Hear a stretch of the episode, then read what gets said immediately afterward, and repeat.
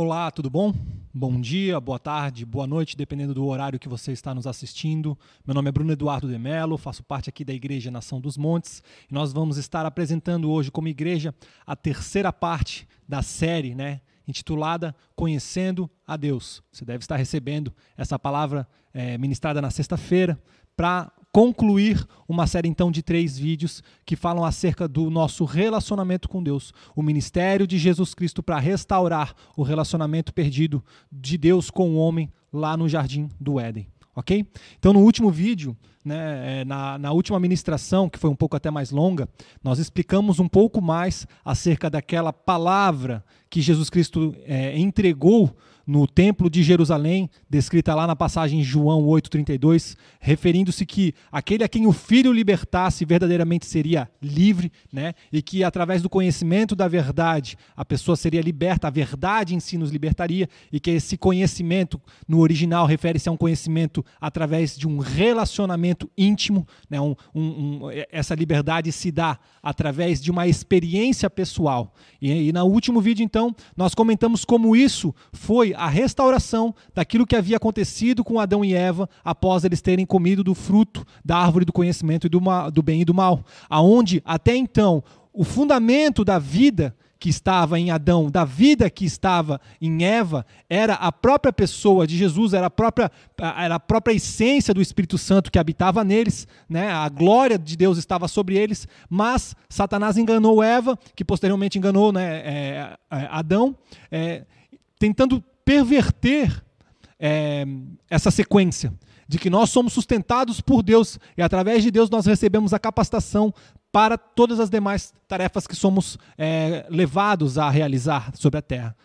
Então, nós vemos que Satanás ele tenta inverter essa ordem, colocando ao invés de nós dependermos de Deus ou recebermos de Deus e através de Deus nós realizarmos todas as coisas, Satanás começa a inverter a lógica de que na verdade nós não precisamos de Deus, nós podemos ter tudo aquilo que Deus tem de uma outra forma, ou mais.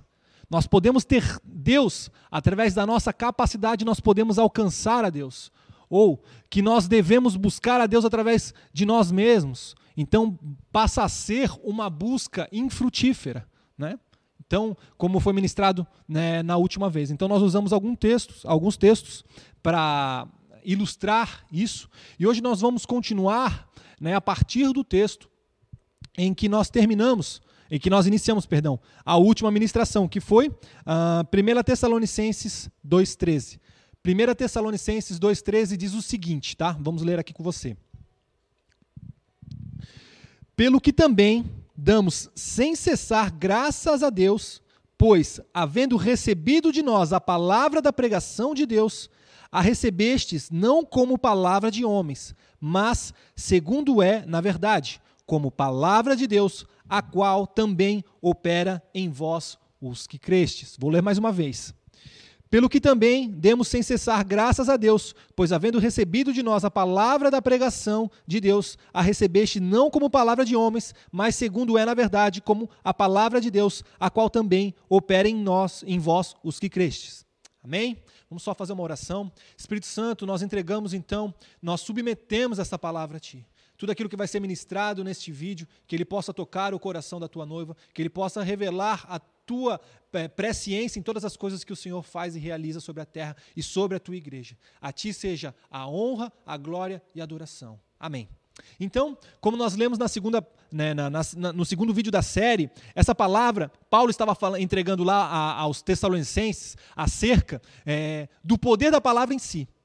Ele estava aqui é, exaltando a atitude da igreja em Tessalônica por eles terem recebido a palavra como receberam.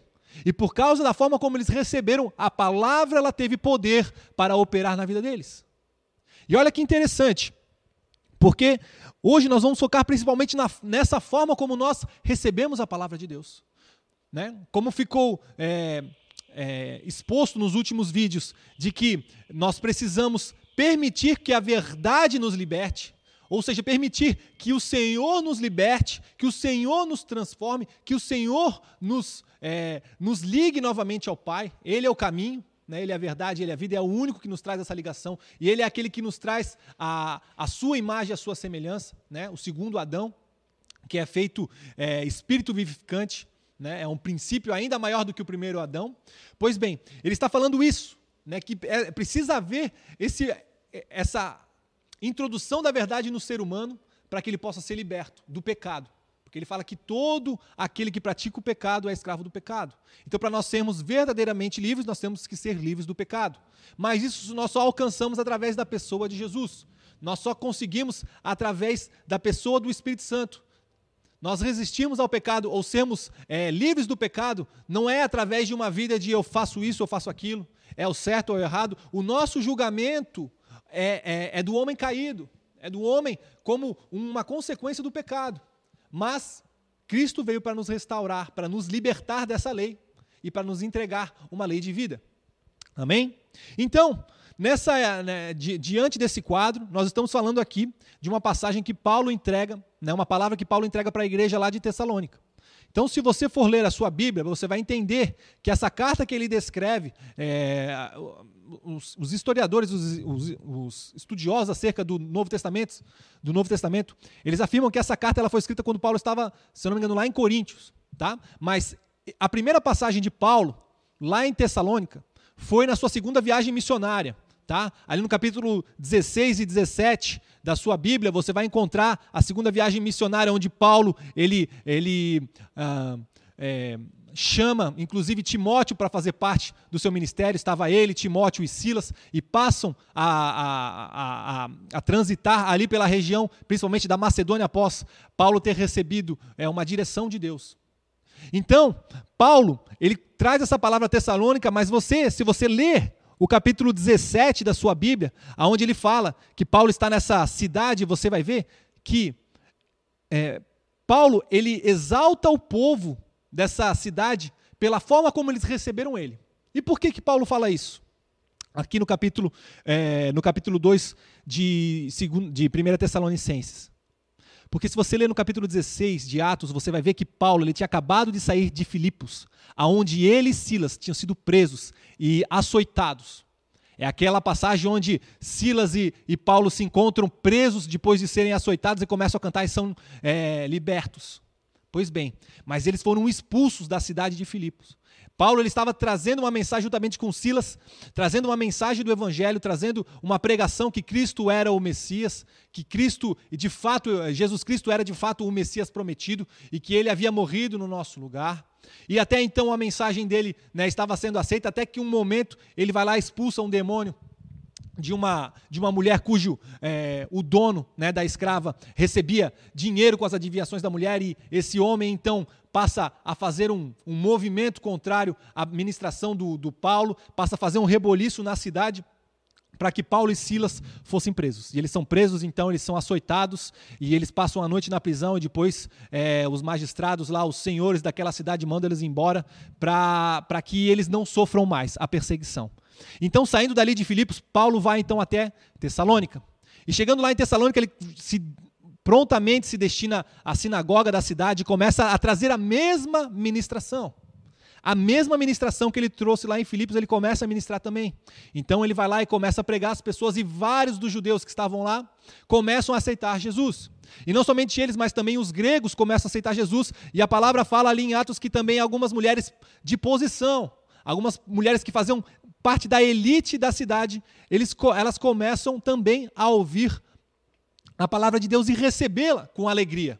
Então, realmente existe um grande movimento ali de acolhimento acerca da ministração e do evangelismo de Paulo e começa a se formar ali uma igreja forte, né? Porém, conforme Paulo ele vai ganhando eminência, né? ele vai, ele vai é, ganhando é, proeminência ali no meio dessa cidade, se levantam prontamente também judeus ali dessa região e eles começam a perseguir não apenas Paulo é, e Silas, mas também começam a perseguir o, aqueles que estavam seguindo os ensinamentos de Paulo. E aqui nós vamos entender por que, que é tão preciosa essa palavra que Paulo entrega de exaltação à igreja que assim o recebeu.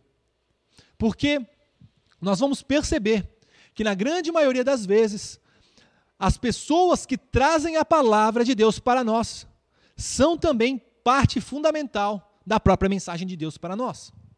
Vocês, eu, eu, eu deixei aqui alguns escritos para nós pensarmos a respeito disso, preste atenção. aquele de quem recebemos a palavra de Deus, talvez seja o maior filtro que o Senhor usa para encontrar aqueles que o amam verdadeiramente. Por isso, geralmente, quem entrega a palavra faz parte do próprio pacote da mensagem. Esta parece ser a principal forma de Deus encontrar os humildes e, ao mesmo tempo, manter humildes aqueles que já estão no seu reino há algum tempo. Ou seja, por que eu estou falando isso? Paulo, ele leva a mesma mensagem que eu falei lá em Filipos, que foi a, a mensagem responsável por ele ser preso e torturado.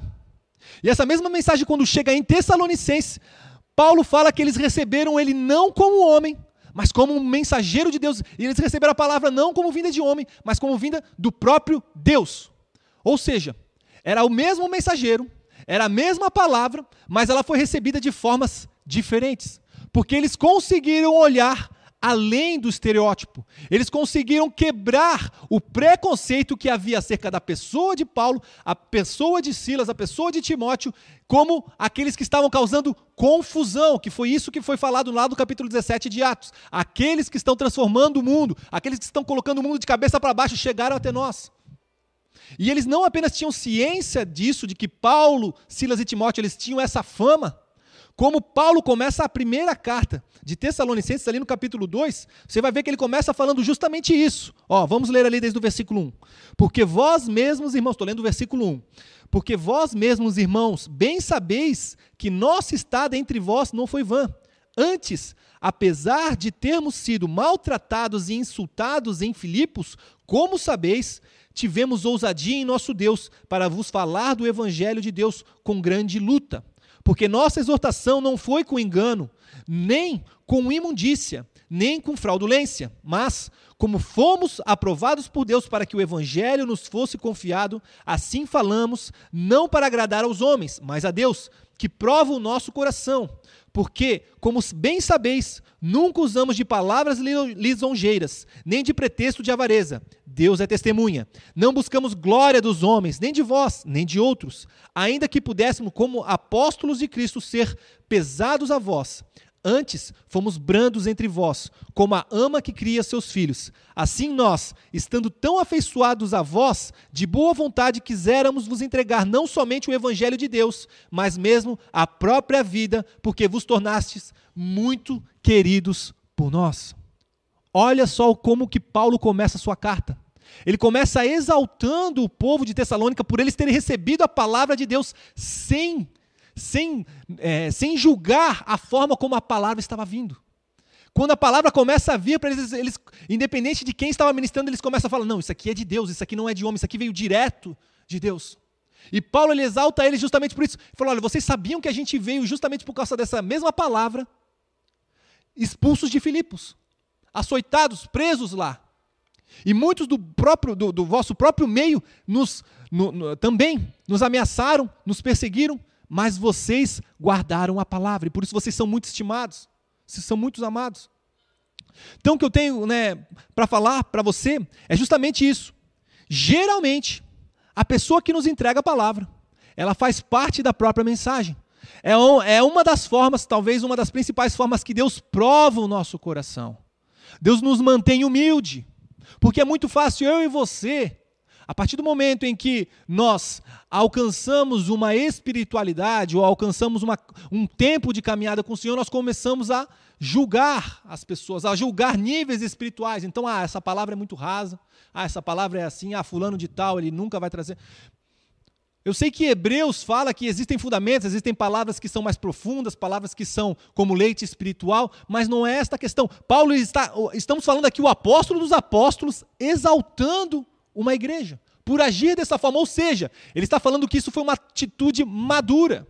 Foi uma atitude madura, tá? Então, continuando. Inevitavelmente, temos uma tendência de julgar as pessoas e as coisas. E com o passar do tempo, passamos a catalogar as mensagens e os mensageiros em níveis. Passamos a nivelar a espiritualidade das pessoas. Quando algo é aparentemente simples ou raso, ou pelo menos tem essa aparência, quando ministrado por alguém, ou quando é, o evangelho é apresentado desta forma, muitas vezes julgamos mais simples que o nosso atual entendimento e a nossa atual espiritualidade. É muito difícil não nos dispersarmos e perdermos a mensagem do Senhor quando o evangelho se apresenta assim até nós. Nós precisamos de humildade e discernimento para perceber que o Senhor é tanto o carpinteiro como o Rei dos Reis. Ele é tanto o cordeiro quanto o leão. E falar isto é muito mais fácil do que praticar isso. Todos nós temos algum tipo de preconceito, isso é fato. Existe um museu lá em Los Angeles, se não me engano é o Museu da Tolerância ou o Museu do Preconceito, onde esse museu ele apresenta é, é um museu histórico, ele apresenta vários momentos da história, se não me engano principalmente questões do Holocausto em si. Mas esse museu ele tem duas portas, tá? Então tem a, a porta que é com preconceito e a outra porta que é sem preconceito, para você entrar no museu. Qual você acha que é a porta que todos tentam entrar? A porta sem preconceito. Então, quando a pessoa vai tentar entrar por essa porta, ela tem uma surpresa. Por quê? Ela percebe que essa porta é trancada. Todos são obrigados a entrar com, na, pela porta do com preconceito. Por quê? Porque eles passam a mensagem de que, em algum nível, qualquer um de nós tem um conceito pré-formado. Todos nós carregamos algum nível de preconceito. E Jesus Cristo, através da vida de Paulo, através da passagem que eu declarei ali em João 8:32, ele está declarando que ele muitas vezes se apresenta das formas como ele se apresenta para filtrar o nosso coração, para que nós caminhemos em humildade. Porque a palavra fala que o saber ensoberbece, mas o amor edifica. Então é muito fácil, através do conhecimento que eu vou adquirindo, da sabedoria que eu vou adquirindo, eu começar novamente a julgar. A julgar as pessoas, a julgar a palavra, a julgar as coisas.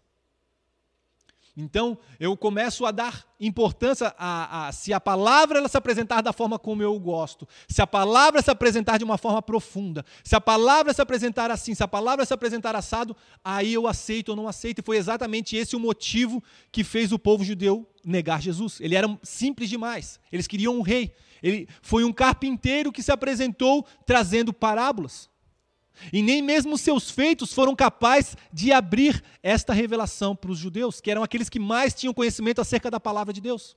Então, estou trazendo a nossa atenção para esse cuidado. O nosso coração precisa estar humilde. Se não me engano, foi o próprio Thomas Kempis, em seu livro, é, A Imitação de Cristo, que ele começa o livro falando que nós devemos ter a humildade, o, o mesmo espírito ao ler a palavra de Deus, ou a, e eu estendo isso a receber a palavra de Deus, o mesmo espírito e a mesma humildade que tiveram aqueles que a escreveram que tiveram aqueles que a ministraram? Estão conseguindo entender? É a forma como nós recebemos. É a forma como nós recebemos isso como uma, uma semente. Você precisa ter fé para crer que dentro de uma pequena semente é capaz de nascer uma árvore frutífera. Então vamos dar sequência. Precisamos de humildade e discernimento para perceber que o Senhor é tanto o carpinteiro como o rei dos reis, tanto o cordeiro quanto o leão. E falar isto é muito mais fácil do que praticar. Quando lemos acerca do nascimento de Jesus em Belém, em Judá, Belém significa, no hebraico, casa do pão, ou seja, uma representação da igreja. Jesus ele nasce, é formado na igreja, ok? Não é difícil exaltarmos a sua humildade a nascer ali, mas não é fácil compreendermos a necessidade desta mesma humildade para a cidade de Belém receber o Salvador dos Salvadores, o Rei dos Reis e Senhor dos Senhores. Ou seja, a humildade que foi necessária para que Belém, aquela casa do pão, aquela igreja, dentre toda a noiva, fosse a escolhida para receber o Salvador do mundo. Em 1 Tessalonicenses 2,13, Paulo exalta isso na igreja, porque, ele sou, porque ela soube receber a mensagem. O que de princípio pode parecer algo simples, mas na verdade, Paulo começa o capítulo falando que não é algo simples, pois eles chegaram ali com uma péssima reputação para as pessoas. Então eles haviam sido escorraçados de Filipe, e um pouco antes a este fato chegou a eles. Mas mesmo assim, os tessalonicenses o receberam. a palavra como vindo diretamente de Deus para eles. A mesma palavra que Filipos havia recebido e rejeitado. Talvez aquilo que hoje julgamos em nós mesmos como discernimento, nada mais seja do que reputação. Talvez muito do que hoje nós temos como verdadeiro discernimento dentro da igreja como um todo, nada mais seja do que reputação. Mas Deus, aparentemente, atua de uma forma contrária a isto. Por exemplo, quem foram as primeiras testemunhas da ressurreição de Jesus Cristo? Respondo: as mulheres. E uma delas, ex-adúltera. Na, na sociedade, elas tinham pouquíssimo valor, para não dizer nenhum valor. Mas, se você ler o Evangelho de Marcos, você vai ver que depois, Jesus Cristo, ele é, repreende os discípulos por eles terem agido com pouca fé, por eles não terem crido no testemunho das suas, da, daquelas que viram Jesus Cristo ressuscitado. E quem foram as primeiras testemunhas oculares? oculares? As mulheres. Olha como a mensagem ela é divina.